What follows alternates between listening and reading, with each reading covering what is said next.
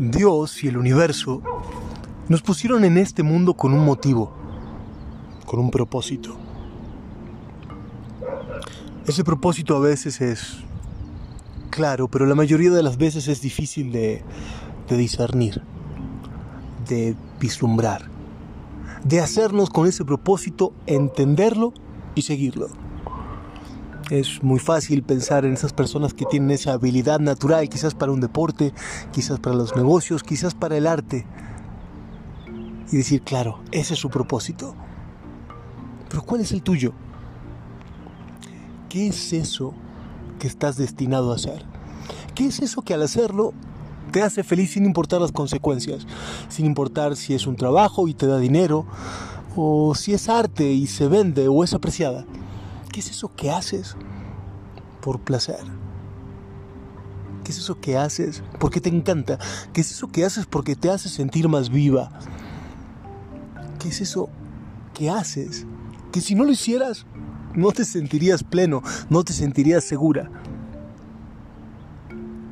En el medio de tu pecho, en el interior de tu alma hay una esencia. Esa esencia es tu propósito y ese propósito es lo que hemos venido a hacer en este breve plano de existencia. Pero claro, hay que descubrirlo, hay demasiadas distracciones, hay demasiados problemas del hoy, preocupaciones diarias que nos hacen perder de vista este gran propósito.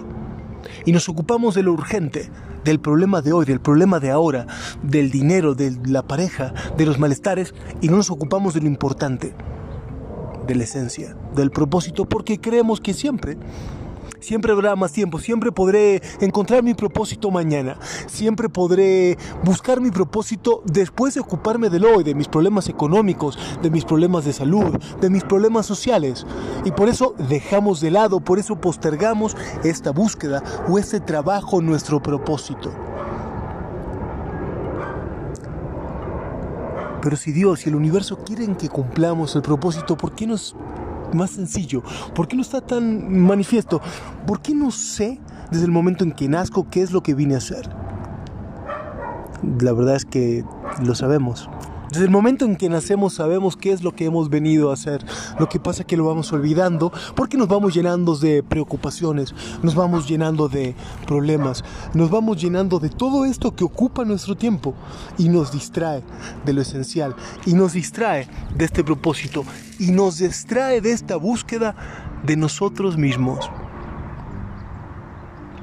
Es que en buscarnos a nosotros mismos, en buscar nuestro propósito también existe el placer. Es como esas familias que, que, esconden huevos de Pascua o los regalos de Navidad en vez de darlos directamente. Porque en esa búsqueda hay placer. Porque en esa búsqueda le da un sentido y hay toda una historia. Y tú tienes una historia. Una historia que tienes que buscar cumplir, que tienes que buscar la manera de honrar al universo, de honrar a Dios buscando eso que has venido a hacer a este plano de existencia. Buscando ese amor, esa comunión contigo mismo, esa comunión con lo que es importante para ti, con lo que es esencial para tu persona. Ese propósito, eso tan bonito que has venido a hacer, eso que sueñas conocer pero no te atreves siquiera a expresarlo en palabras. Eso que no te das cuenta que hace esa persona tan única, tan maravillosa, tan increíble, tan llena de vida. Y ahí está. Es cuestión de que te tomes el tiempo de reflexionar contigo, de meditar contigo, de encontrarte contigo, porque encontrándote contigo vas a encontrar a Dios, vas a encontrar al universo, vas a encontrar esa sensación de que todo está donde tiene que estar, en paz, en plenitud. Y esos problemas se van haciendo cada vez más pequeños, se van haciendo cada vez menos molestos. Esa voz que te llama, que te impele a ocuparte en pequeñeces, se va disminuyendo.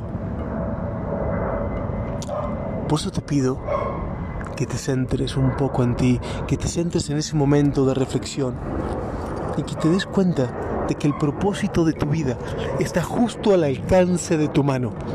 Está justo ahí, donde siempre estuvo, en eso que te hace sonreír.